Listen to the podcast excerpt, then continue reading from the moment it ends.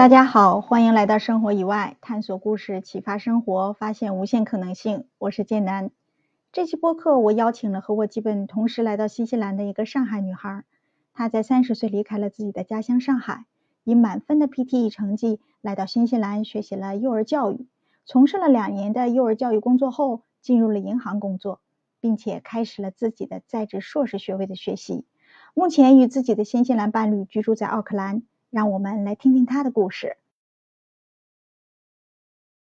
我我觉得我们还蛮巧的。我当时辞职之后，然后我记得当时找同事们吃饭，然后我说我可能要来新西兰，好像当时我已经忘记你当时是不是也有提到说你也会来，还是你后面告诉我你会来？嗯，我当时知道你来新西兰做过一次深度游，就是自己去了很多的地方，北岛、南岛。然后就呃，我只把它当成是一座旅游，但我印象当中是，呃，我在到了这边很短的，大概一两个月吧，我记得好像你有就我们微信联系嘛，你就说可能你有有这方面的想法，也想来这边，所以嗯，很好奇是是是什么东西吸引了你想要来到新西兰？因为说实话，我觉得作为上海人来说，上海本身这个城市。真的是可以给人一种优越感。我不是上海人，但是我在上海其实生活了有十多年。我在后面一些岁月里边，我明显能够感觉到，我即使不是上海人，我到了中国的其他地方都会有一种呃优越感。我不知道这里是从哪里来的，我自己说不清楚。所以对我来讲，我觉得上海人离开上海这座城市其实是不太容易的。就你们还基本愿意。呃，待在自己的家乡，确实你的家乡也很棒，能够和有很多的机会也好，或者说是呃环境、商业啊等等方方面面。所以其实我也很好奇，作为一个土生土长的上海人，你怎么会想到从上海离开，然后来到了新西兰这个地方？嗯啊，你说的非常好，感谢你对这个上海非常全面的这个介绍。其实，其实，哎，这也是我为什么哎会促使我想啊，可能考虑到新西兰，因为就是一个落差，上海的繁华和新西兰的这么一个自然环境非常优越的一个呃明显的落差对比，然后哎使我感觉，也许我可以去尝试一下一个新的人生，对我来说是一个新的人生体验。之前在外企工作嘛，然后有机会去国外出差，也是那个时候我开始萌生哦，对，想对外面的世界去看一看的这么一个念头。所以每年我都会啊攒年假，大概出境游个一次到两次。那去新西兰也是非常偶然的机会，因为那一年正好有个特价机票啊，然后。我就呃买了机票就过来了，呃也是就是各种机缘巧合吧，结果是自己一个人成行，啊当时是有一些担忧，不过后来包括自己之前有这个自己做攻略的一些旅行经验嘛，自由行的经验，所以我觉得 OK，然后嗯就自己规划了一个独自旅行啊南绕南岛环岛的这么一个呃旅行，也那个时候也不开车不会开车，所以基本上就是坐的那个他们的。城际的大巴，然后住的 hostel，就是青青年旅社，所以我觉得，哎，真的是非常不同的体验。因为你和朋友出去旅游，基本上就局限在你那两个人的圈子里。但是如果你一个人的话，你会更加 open 的去对待外面的这个环境啊。你在 hostel 会遇到一些来自其他一国的各地的一些朋友，也许你们在某一站可以成行，然后互相交流。呃，我觉得这个是非常嗯不同的体验。南岛这个大自然的洗礼之后，觉得哇，真的是跟上海有非常大的不同。呃，三十岁出头嘛，然后就想啊，呃，这个 working holiday 年纪也过了，嗯，但是呢，我又不想错过能够在国外有这个呃或者留学或者生活的经历，所以我就萌生这个念头，呃，看看是不是有这个机会可以在国外啊说生活、学习啊，开展一段新的。人生就是探索一下这个生活的可能性吧，就增加一些人生体验。当时这么一个考虑，呃，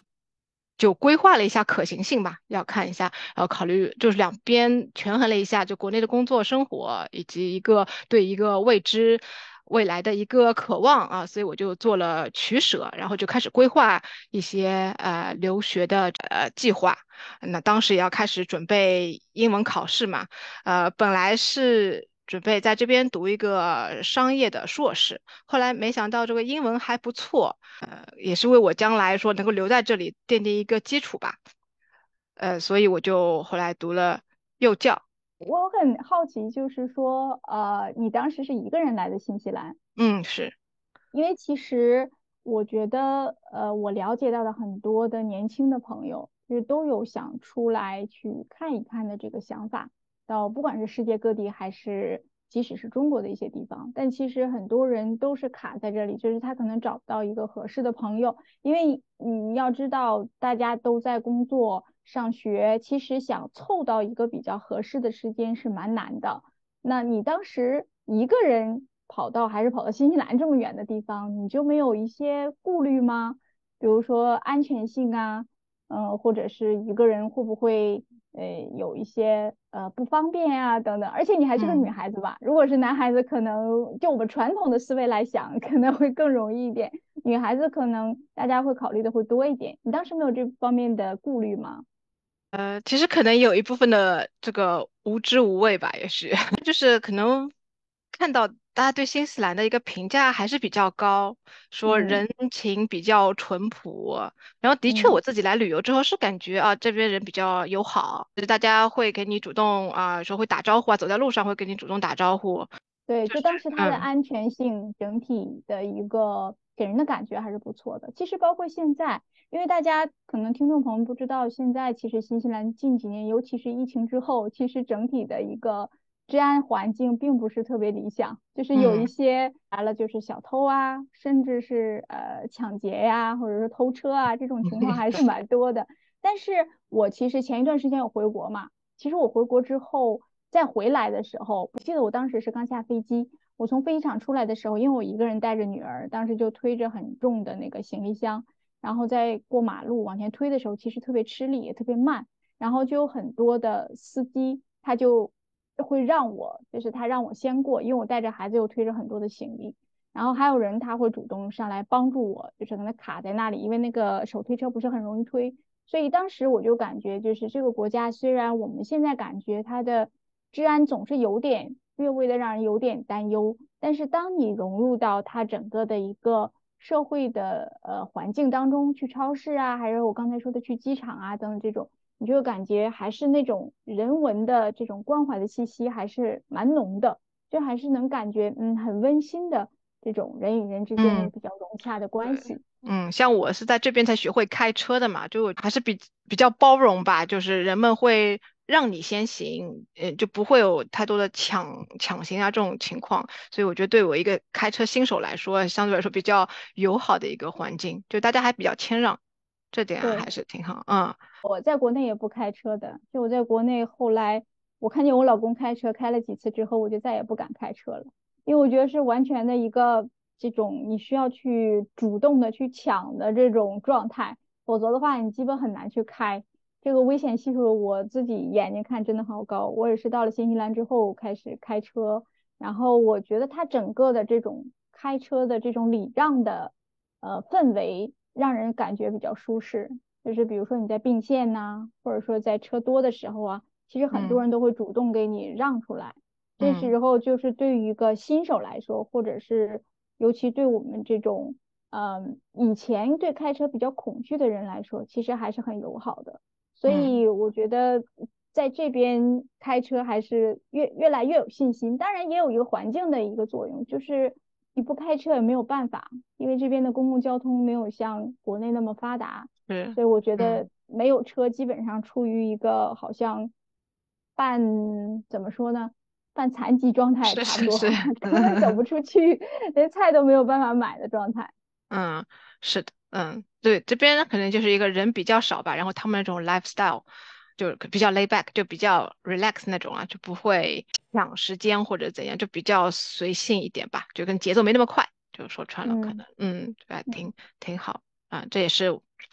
一种不同的体验吧，跟国内比起来啊。但当时你来到这边，你虽然是旅游，当然也会看到很多呃新西兰这边的相对比较大的城市，像奥克兰、基督城，那。你当时在想来到这边之前就没有考虑到它的一个呃落差吗？还是说你可能更多的看到的是这种生活方式的不同？因为它跟上海其实我觉得落差还挺大的，就是说，因为像新西兰比较大的城市奥克兰是第一大城市，我觉得它的这种城市的感觉可能接近二线都有点勉强，我觉得跟中国来比，就不要跟说上海、北京，我觉得完全。就不是呃一种风格了。你当时就没有在来之前没有考虑到呃这种你自己的会有一些不适应或者一些落差，因为很多人可能他比较适应呃或者说比较喜欢中国的这种大城市的生活节奏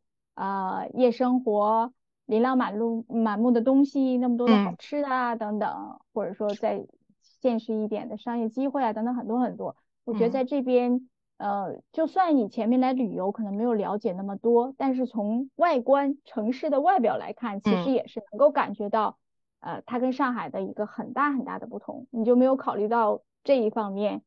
在来之前，嗯，一部分的这个反差呢，也是为什么选择新西兰的原因之一嘛。这因为你找一个地方就是想和可能上海的不一样，就是你将来理想就是人生会两种选择，呃。居住的环境，一个就是上海的繁华便利，还有一部分就是这个新西兰它的一个自然风貌，啊，就是就对我来说，可能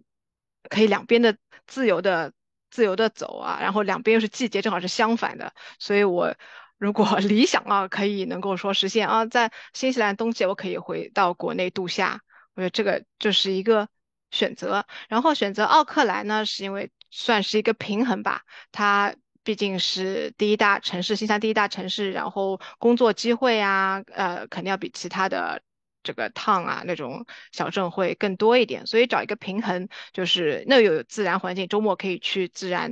自然的环境去徒步啊，观看海啊，海滩啊什么。然后你又有工作的机会，还有这个发展，所以算是一个平衡选择。奥克兰，嗯嗯。哎，所以你当时来的时候应该是一个机缘巧合，就是呃，因为你刚好要准备英语的考试成绩嘛。那我知道你这边英语其实一直都蛮好的，还有做那个 兼职的英语老师。对对，当时还教这个留学的英语嘛，所以当时生活费基本上就靠教这个留学英语，所以没有用自己，基本上没有用什么积蓄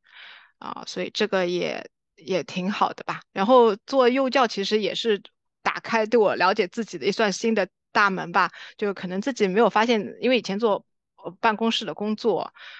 嗯，跟这个做幼教老师完全是不同的一个体验。那我算也是对我自己一些隐性格的隐藏面一个新的挖掘吧。哎，我发现自己还是蛮享受跟呃小朋友们相处，对我来说一个呃新的体验。所以我在这份工作上面做了两年，拿到了这个全注册。就基本上是可以终身，呃，想再回到这个幼教行业的话，还是可以继续做幼教的。而且幼教在这边工作非常好找，不管经济环境怎样，你总能在您家附近找到呃这个找到工作。所以这个也算是一个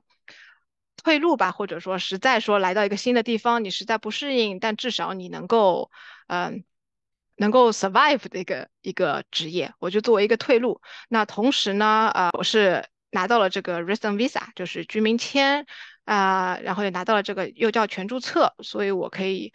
就在在考虑说，哎，自己接下来的方向是怎么样。所以当时有又是个机缘巧合机会呢，我就读了这个呃这个林肯大学的一个在职的硕士，所以呃也算圆一个自己的这个硕士梦吧，就是嗯读了一个新的领域的啊金融方面的啊之后也是边工作然后边学习。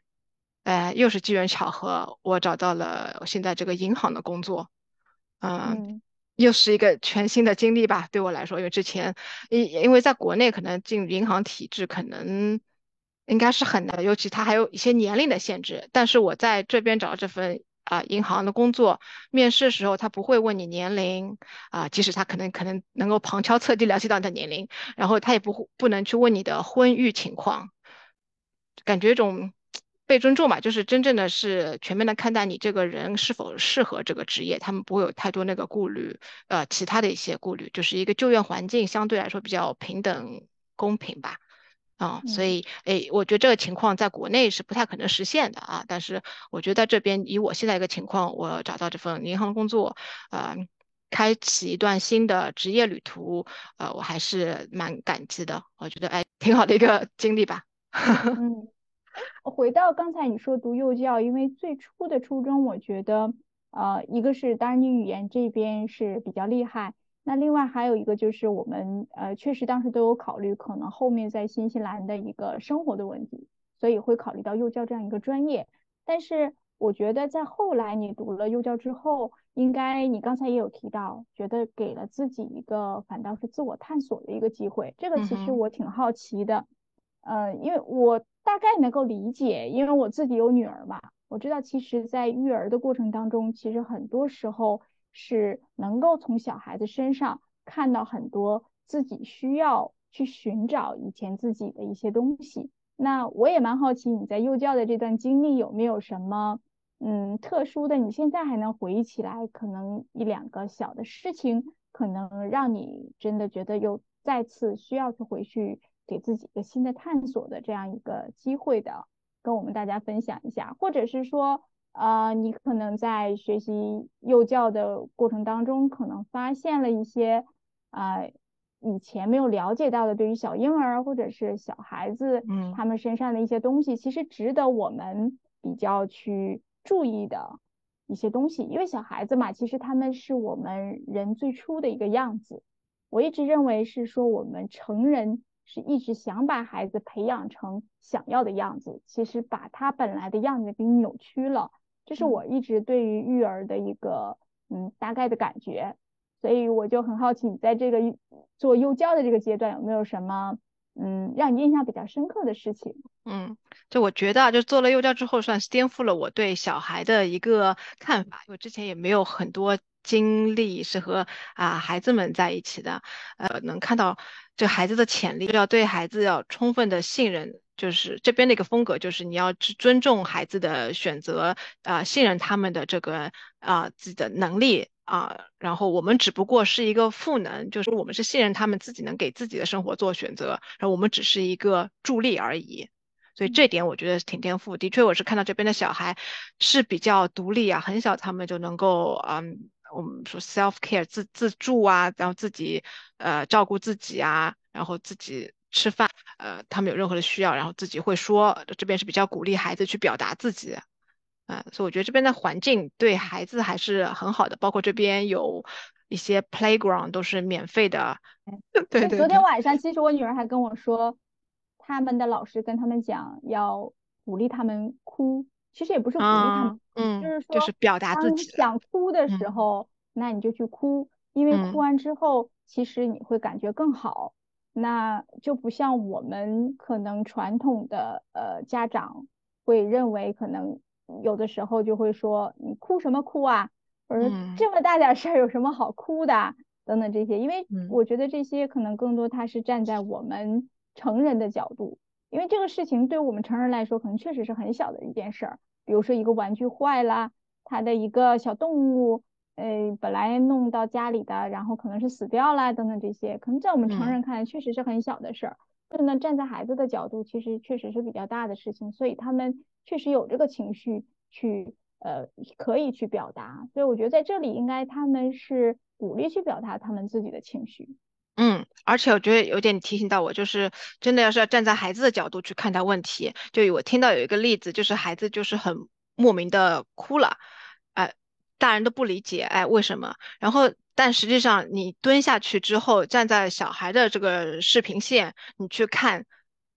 你就能理解哦，为什么这小孩哎被吓到了，还是怎么样？就很多时候我们要自己说，要呃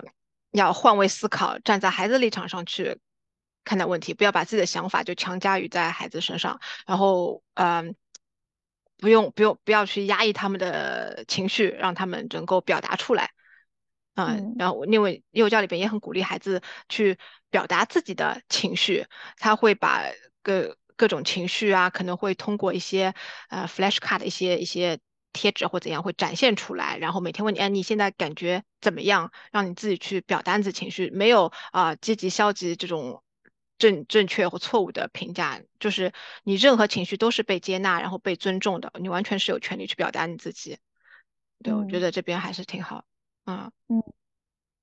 所以你当时负责的是哪个年龄段的？因为新西兰的幼儿园应该是有很小的孩子，应该是在六个月以后就可以送到幼儿园吧？对，没记错的话。然后。对，应该还有比较大的，比如说像呃一岁以上或者三岁这种，就是比较大的幼儿了，小婴儿。我不知道你当时负责的是呃哪一个年龄段的，还是你都有参与过他们的一些教育？嗯，其实呃，一般五岁以下都是进这个幼儿园，然后两岁是一个分界点，两岁以下就是我们叫 baby，就是小就是小宝宝，然后呃两岁到五岁的啊，它当中会分这个 total 的，就是大一点的宝宝，呃大一点的孩子，然后四五岁就可能是学龄前儿童，啊，那我是年龄段应该是都有体验过吧，我有我可能实习的时候是在啊学龄前的儿童，然后我全职工作是在呃两岁以下的。啊，我觉得还是蛮不同的体验啊。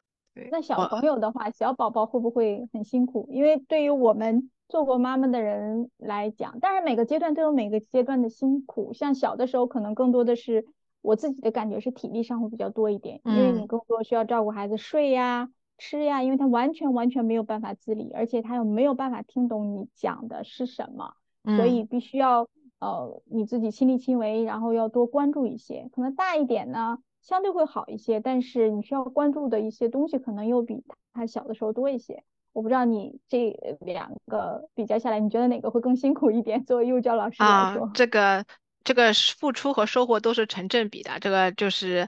呃，你觉得辛苦，但是你能看到小孩的成长，然后能惊叹于他们自己的这个发展的潜力，我觉得还是很有。就 rewarding 比较有这个奖励性的一个回报的，呃，我同时觉得照顾小宝宝一个额外的一个 benefit，呃，就是我觉得，哎，就是这个过程非常的治愈，因为小宝宝是最单纯的，然后就是比较无拘无束展现他们自己对你的喜爱或者怎样，然后就没有任何保留，非常的真实，我觉得。它不像我们成人的世界，似乎都比较可能考虑比较多，嗯，考虑。呃，自身的一些利益啊，或者环境啊等等很多东西，那可能在交流的时候会有一点芥蒂，或者有一些其他的想法。但可能小婴儿 真的是特别特别的单纯，嗯，然后他们真的就是毫无保留的展现他们对你的需要啊和爱，你就觉得啊被自己被需要，然后或者说你给他一个拥抱，他就能安静下来，你会觉得啊，嗯，还是。你还是有被需要的这种感觉啊，还是挺好的。哦，这个很有意思。嗯，因为我觉得好像，因为我女儿在很小的时候，她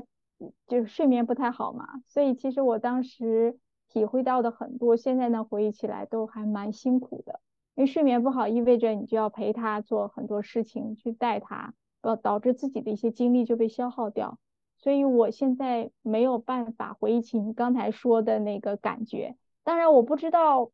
呃，可能带自己的孩子和在幼儿园里带别人的孩子会 有一些不同。我不知道，我没有体会过。因为将来你有自己的宝宝，你可以体验一下。是，但我觉得做老师还是庆幸，因为毕竟我理解，像妈妈有时候晚上睡不了整觉，每天可能几个小时，可能要喂奶，然后可能又要安抚孩子。那我们是至少我们是工作时间，然后照顾孩子，然后基本上。刚开始来的时候可能会有一些啊，不不够那么的 settle 啊，就是可能还是会有些情绪在，但是随着慢慢他去适应，他适应力的确非常强啊，然后慢慢发展出自己的这个 routine 啊，就是日常的这个嗯嗯节奏下来，嗯嗯，基本上每个孩子嗯他。还是蛮开心的吧，就是每次来，呃，看到同学啊、小朋友、其他小朋友，还有看到老师，都是还是，啊，挺开心的。所以我觉得最辛苦吧，做老师也就最开始就是孩子新孩子来的时候要去 settle 要去适应的时候会有点辛苦，那个时候真正是要去培养这个呃感情啊或者 relationship 关系的啊。之后就还是嗯很开心。每天有时候我觉得啊早上上班睁啊早上起来睁开眼睛想又可以看到可爱的小宝宝了，还是觉得呃挺治愈的。然后嗯，跟他们在一起就感觉啊，时间过得好快，又下班了，而且这个工作不需要加班，其实 这也是个不一样的地方，挺好啊。但我觉得好像我我有的朋友也有做过，但他觉得特别的辛苦，就是可能每天的精力消耗会比较大，也不光是体力，可能还有脑力。我不知道是不是嗯他自身的一些原因还是什么。那你这边有这边的一个类似的一个感觉吗？对对对，他特别的有点有点精疲力尽，可以说。嗯，是这加班。坊间是这么说啊，我包括很多同行，之前同行也是这么讲，觉得啊好辛苦，所以有些人可能，呃，做了幼教之后，觉得哎跟当时想象的那种那股热情好像不一样，然后又考虑转行什么，呃，我是觉得这个团队是非常重要的。我觉得可能我比较幸运，我经历的员这个团队包括管理层都还是啊挺好的，经理能够呃。感同身受、善善解人意啊，理解你的话，我觉得其实还蛮好。大家是因为他特别强调一个 team work 的一个工作，因为你一个老师管不了很多个孩子，你肯定得互相搭把手啊，互相配合。所以当你同事比较哎配合，那就会真的是会你这个工作幸福感会大大提升。嗯，我觉得有可能是这部分原因。但是孩子本身应该是大家都是都是一样的，孩子本性嘛都是一样的。我觉得大家抱怨的可能都不是工作内容，主要还是对同事之间的先配合吧。嗯，那跟我们企业里工作差不多。就是在你来新西兰之前，呃，我在想你有没有克服一些比较明显的障碍？就比如说你的父母，因为我觉得你当时也是接近三十岁了嘛。那对于父母来说，对于女孩子，我们都知道还是比较期望我们有一些稳定。更何况我还要绕回那个话题，你是一个上海女孩，那他们有没有说他不太支持你，或者是反对，或者说他不不太想让你走啊，想在父母那个父母身边啊？你应该也是独生子女吧？我没有记错的话，对，那可能对他们这一块来说，我不知道有没有他们的一些反对的声音。或者可能对于呃上海父母来说比较开明，我不知道。嗯，其实我觉得我一直从小就是生活在上海，也没有在其他地方居住过。其实我没有太明显的感觉到那种优越感，因为我觉得周边人跟我都是一样的，没有什么优越感。所以我觉得我做选择，呃，不会太多考虑我的我是哪儿来的，就是嗯呃，可能就是因为。呃，大学毕业之后，然后十年的工作经验，就感觉我能够一眼看到老，就我的生活接下来会怎样，就是循规蹈矩的一步一步，什么年龄做什么事情，这种想法，所以我就想，哎，做一些改变，就是给自己一个多一个选项去尝试一下，就无论结果怎样，对我来说都是一个经历，都是一个人生体验，还是有价值的，对我来说。没错，我所以就可能没有考虑太多哦，结果导向就是说我一定要成，一定要留在那里，然后一定要怎样怎样，我就想大大不了就回来，就而且就也就一年嘛，当时给自己一年时间去那边读个书，然后看一下将来发展怎么样。然后看看那边是不是会产生一些积极的改变。然后我父母呢，的确跟他当时跟他们讲时候，我也是很担心他们不同意，因为独生子女，尤其像我爸爸就很希望自己的孩子就在身边，你住在哪儿也要在啊，基本上步行可达的那种距离。是，嗯，因为我妈还是很很开明的，她对她自己也是她超级热爱旅游，也是看有这个机会，嗯，然后也是说服了我爸爸吧，然后我爸爸也同意了。因为当时就想外面读书一年啊，所以可能没有考虑太多吧。因为我觉得一个 challenge 就是我们很多人就是你想，你可能都有这想法、有这个念头，但是到你真正做，这个距离是一个非常这个鸿沟啊，这个就是最难跨越的距离，就是这个你想和做之间的距离。那我觉得我当时就是。嗯，一个是内在的动力，就想寻求一些改变，还有一些外在的激励啊，然后就最终有了这个勇气，说，哎，我就去试一下，就不管结果怎样，嗯，就去试一下，嗯，对，然后没想到，其实命运的齿轮就在那个时候开始转动了，就是，对，其实也是，因为其实我觉得三十岁，对我现在看来，就是还是很年轻的，其实还有很多的资本去可以去尝试的。就不用考虑太多，当然有的时候会会觉得哇，我已经三十岁了，好像总会往前看，会觉得呃，哎呀，二十岁很年轻，那时候好像资本很多。但是其实最好的时间还是现在，就等于你现在不做，可能你到四十岁的时候还是会遗憾，你会后悔。嗯，像我现在从事这个银行工作，说起来算是一个新的职业旅程，但是我不觉得我之前十年做 marketing 啊，或者我做幼教这个时间就就浪费了，我觉得就是一个经历，然后对我来说都是非常有价值，因为很多讲究就职业规划的人来说，可能觉得这个是比较哦，可能比较失败呀，你这个。对要重新开始，嗯。但是我对我来说，我就是追求一些新的东西，嗯，所以就是看个人你想要什么，追求过程还是追求结果，就是就是还先了解自己想要什么，然后你再做做决定啊，然后不后悔。那工作经验方面呢？就你有没有一些顾虑？因为你在国内从事 marketing 的工作，也应该当时有将近十年，还是可能不到十年，也差不多这个左右的对，但对我们现在绝大部分的人来说，都觉得十年左右的工作经验，不管怎么样，都是积累到一定程度了。那这个时候，你再转向一个新的领域，因为你到幼教，然后你又到了一个新的国家，其实有面临着说你前面一些积累的东西可能会断档的这么一个呃风险。因为我们以前在职业生涯上，大家都说你可能要直线往上走嘛，就是一路的在这一个领域要深挖下去，那甚至连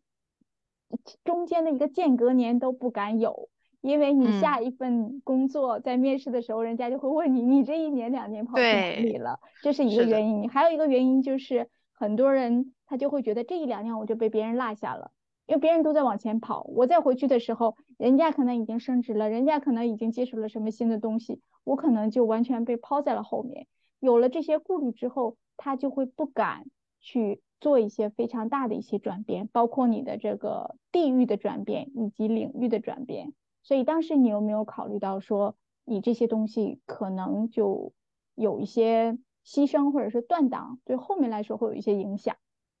嗯，因为。哎，的确是有这么的考虑，但是就是自己做一个取舍嘛，就是我可能对未知的一个领域可能太吸引我了啊，然后我就权衡比较，然后我就想当相当于给自己 take a gap year，就去试一下。所以我觉得你本质上还是一个非常愿意去尝试新事物的一个人。你是不是在平时生活当中，比如说像吃的东西，也不愿意去重复？然后去玩的地方也不希望每周去同样的地方，都很希望去有一些比较呃没去过的，尝试一些新的这些嗯新的，不管是改变吧，就是做一些新的尝试，让自己有一些新鲜感。可能就是年轻的时候，就是二十几岁就比较循规蹈矩，就是想慢慢的在这个领域呃积累经验。但是说起来，真的是将来无你都无法。预计你不知道会发生 COVID，你不知道现在是个经济环境会那么差，所以很多时候事情你无法预计，你只能说就你当时想做什么决定你就去做，嗯，至少对，所以你的行动力还是蛮强的。对，当时对于这件事情来说，行动力还不错。我我觉得你一直行动力都蛮强，就比如说你后面，嗯，就是有了一个稳定的生活环境在新西兰之后，你就很快的就。开始看有没有其他的一些新的机会，就是你现在从事的这个工作吧，也算是多多少少是有一些跨度。虽然你刚才有提到说跟幼教、跟前面的 marketing 是有一些关联，但是从表面上来看还是跨度蛮大的，算是一个金融的行业嘛。就传统的我们来看还是跨度蛮大的。你怎么会考虑到又又跨了一个迈了这么大的一个步子？嗯，其实人生中的每一个每一段经历都不会浪费。你之前，呃，在外企的工作，包括幼教中一些体会，其实对你接下来的人生或者工作，其实多多少少你也许没有意识到，都会有点帮助。那我像现在做银行，可能面对呃零售的客户，那我之前用 marketing 的一些，嗯，一些经验，还是能够帮助到我现在的工作，快速进入到工作这个角色啊。我不觉得任何。跨行或怎样是对之前工作的浪费，是已经内化到你个人的一个嗯能力或者判断上面。嗯嗯，我觉得有些技能还是相通的，就比如说你前面在幼教里提到的说，呃，你们团队之间的一个合作，因为我当时就有说，其实这跟我们在企业里是比较像的，因为我们也曾经在一家公司共事过嘛，当时其实大家也是要跟部门同同一部门啊、跨部门啊这些同事进行合作，当大家合作比较顺畅的时候，其实你的工作相对也比较容易去推进。那我觉得你提到说，其实。在学校里，在幼儿园里其实是一样的。如果你的领导、你的老师相对比较配合，大家一起去照顾这些小孩子，其实也没有那么辛苦。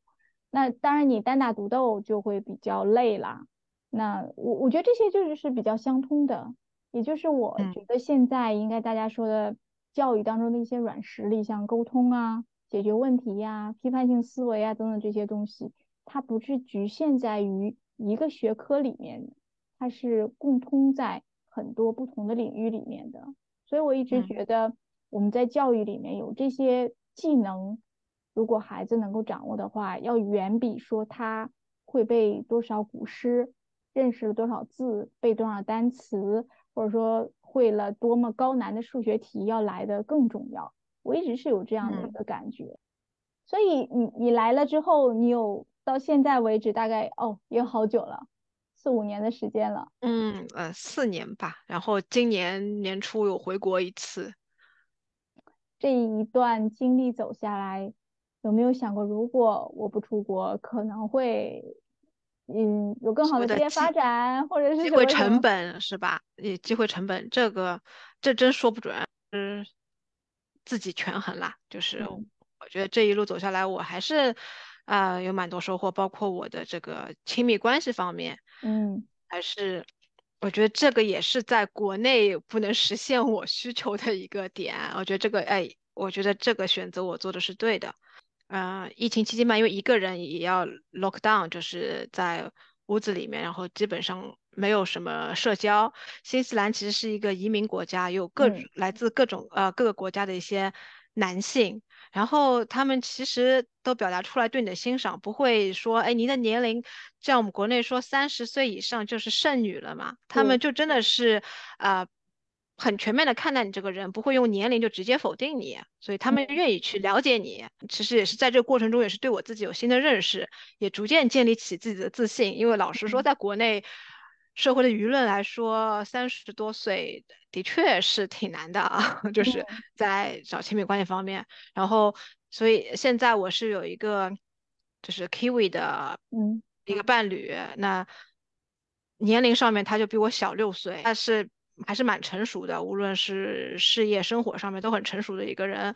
呃。然后我觉得这边的人的一个男性的风格，你你我们说，哎，你跑到公园里会经常看到男性，就爸爸在带孩子，是的，对吧？对，这个是有些难点，有点难想象，在国内可能，所以我觉得他个人就是比较啊以家庭为重的，他们家里的可能风格也是这样，文化就是这样，嗯，会享受生活，然后又很尊重女性，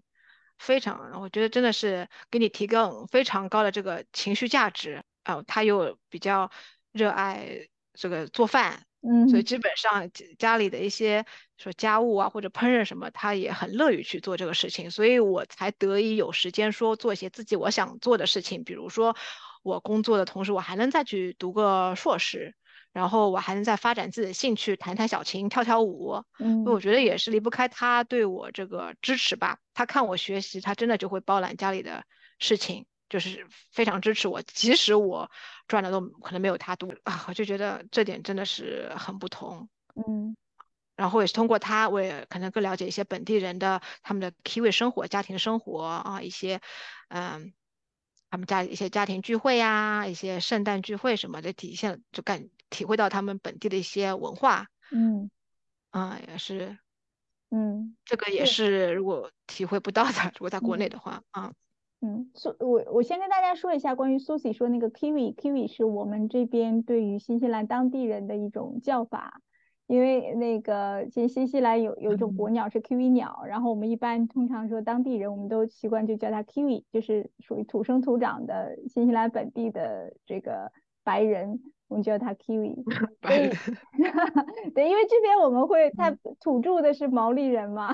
属于 是那个怎么解释呢？有点像，也不叫少数民族吧，是土著民族。我觉得，那我们因为我觉得在国外生活的人会习惯称白人、洋人这种叫法，那我们在国内的人其实大家就统称为外国人嘛，所以大家的讲法会略略微有点不同。当然，我觉得整体新西兰它确实是比较对于女性，甚至对于整个人的一个尊重，确实是呃让人感觉比较舒适。尤其我们在超市里，或者是说在不同的场合，都能够看到年龄比较大的这个阿姨们在做工作，就是确实没有这个年龄让你感觉一种焦虑或者是限制。好像在工作当中也没有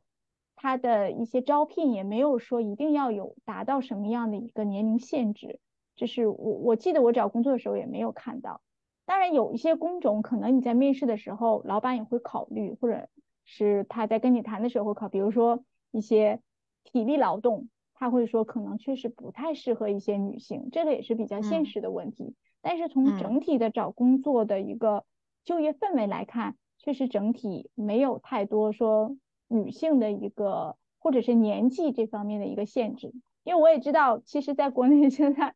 像我这个年纪四十加，可能已经比较难再去就业。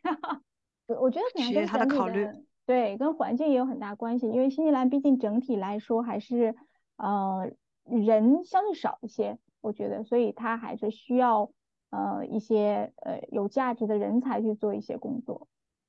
所以看来你现在的生活还是。嗯嗯，蛮享受，蛮幸福的。从亲密关系，就是你体会到了一种比较不一样的家庭的这种氛围，这种关系，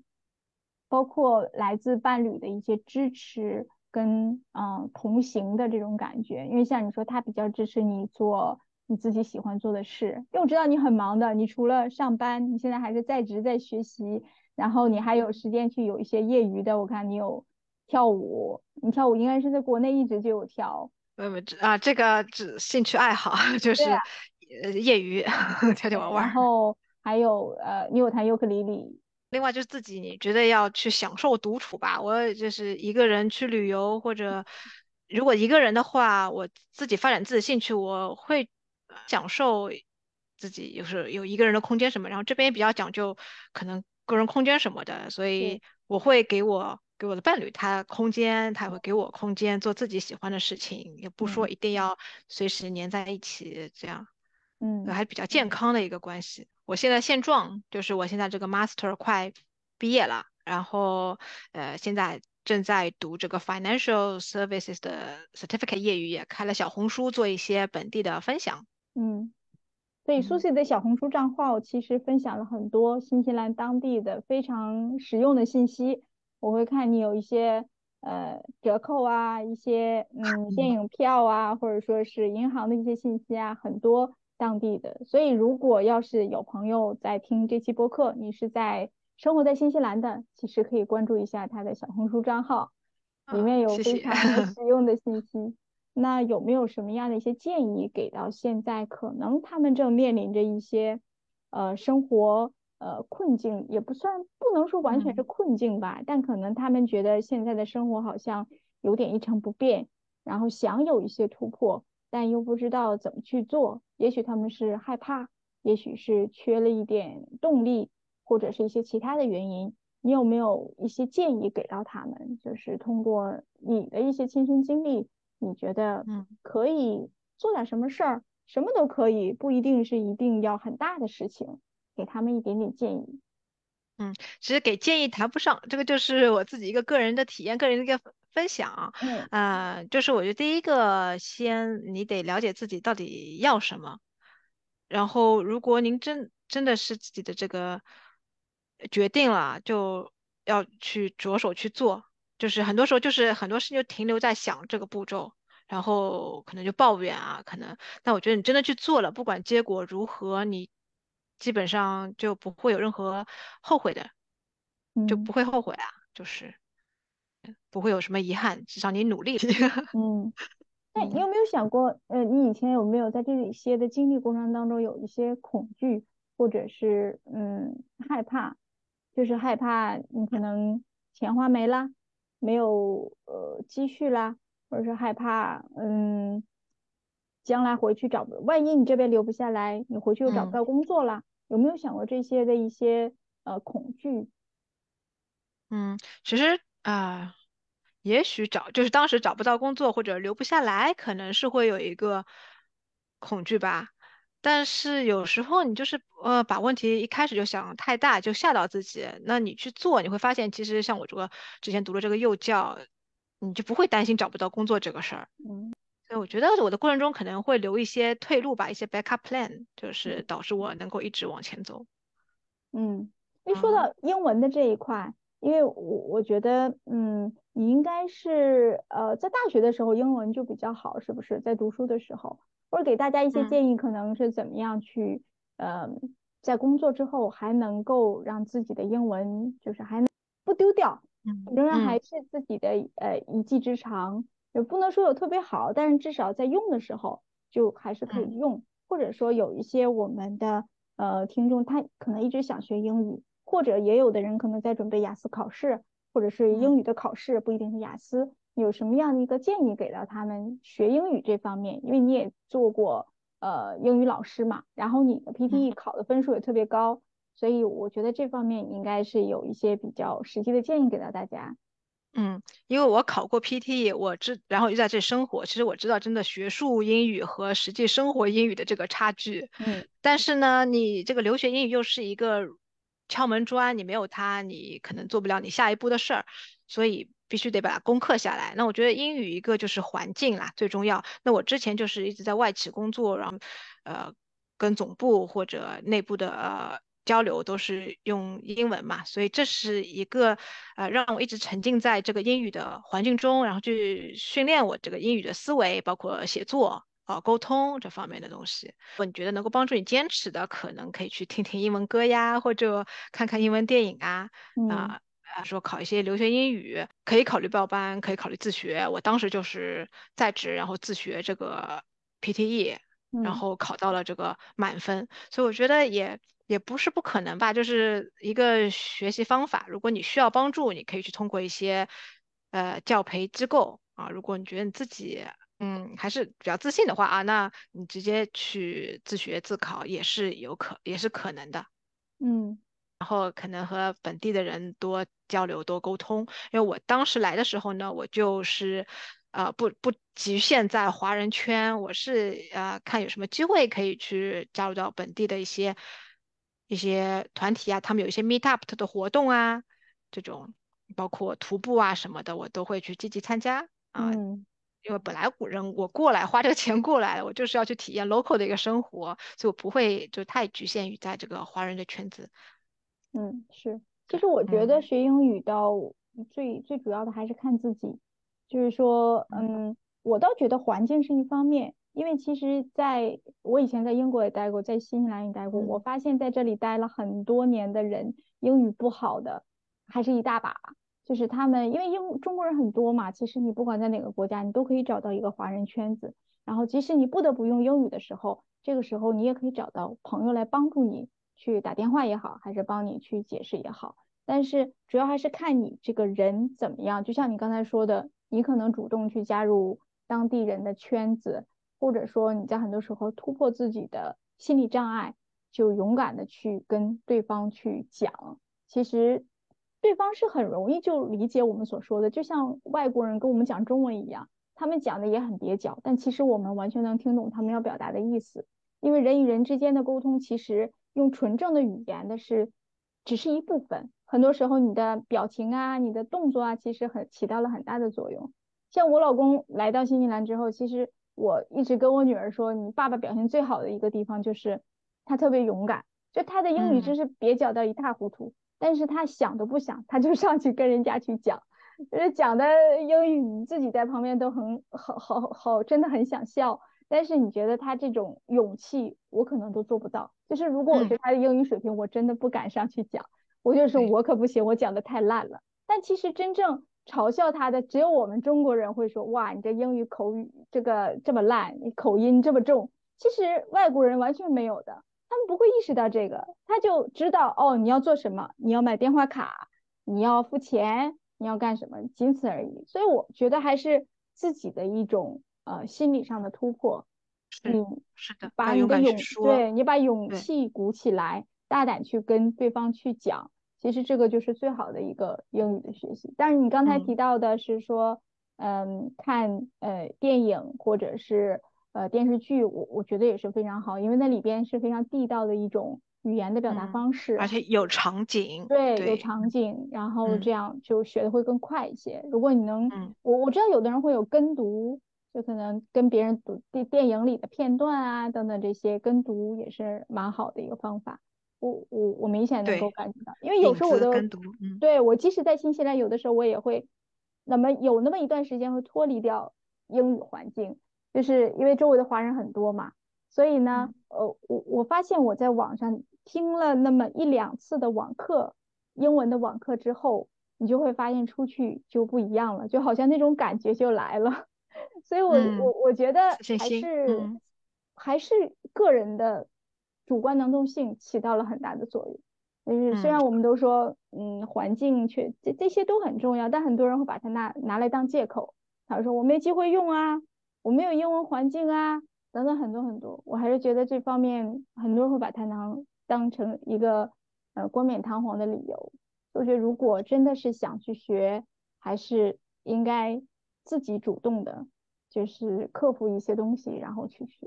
而且我前两天听听到一个故事，是说澳大利亚的一个老奶奶，大概七十多岁了，她开始学英语，因为她想学好英语之后能够去呃环，不是说环游世界，他想先在澳大利亚进行旅居。就是你可以想象一个七十岁的老奶奶，她开始学英语，她都有这个勇气。哇，我真的觉得是很很厉害。她不会想到她已对她不会想到她已经七十多岁了。她也不会想她是不是能学会，她不会想这些，她只是觉得我要去学，我要去做，然后，嗯，因为我想去旅居，嗯，想要到世界各地去看一看，所以从这个故事来讲，我倒觉得一个人的那种信念还是蛮重要的，因为他有这个信念在，他就可以克服掉很多困难，因为学语言其实很辛苦的，很枯燥。对，而且你想，嗯，你已经采用英文去跟这个外国人去交流，你已经是比外国人其实更有勇气、更厉害了，因为他们都没有想过用中文来跟你交流，而你用英文，你已经很厉害了。是。以上就是本期播客的内容。录制完成后，我依稀记得 Susie 在播客中几次用到了“机缘巧合”这个词，在他看来，自己的运气很好，在合适的时间。总是可以遇到合适的机会，但是在我看来，他的行动力和勇气是他一路走来的重要因素。从他身上，我看到三十岁并不会成为人们，尤其是女性的绊脚石。年龄只是生活中的一个数字，不应该成为我们实现梦想、探索自己的障碍。感谢你们今天收听《生活以外》，欢迎大家在评论区分享你们的想法，也可以把它分享给周围的朋友。这个播客是我们大家的故事。在这里，我想邀请你们一起参与进来。在下一集中，也许就是你的故事将激励和启发其他人。我们相信每个故事都可以为生活的无限可能性注入新的能量。如果你想分享你的故事，或者有任何建议和反馈，请随时与我联系。你可以在 show notes 里找到联系方式。感谢你们的支持，下次再会。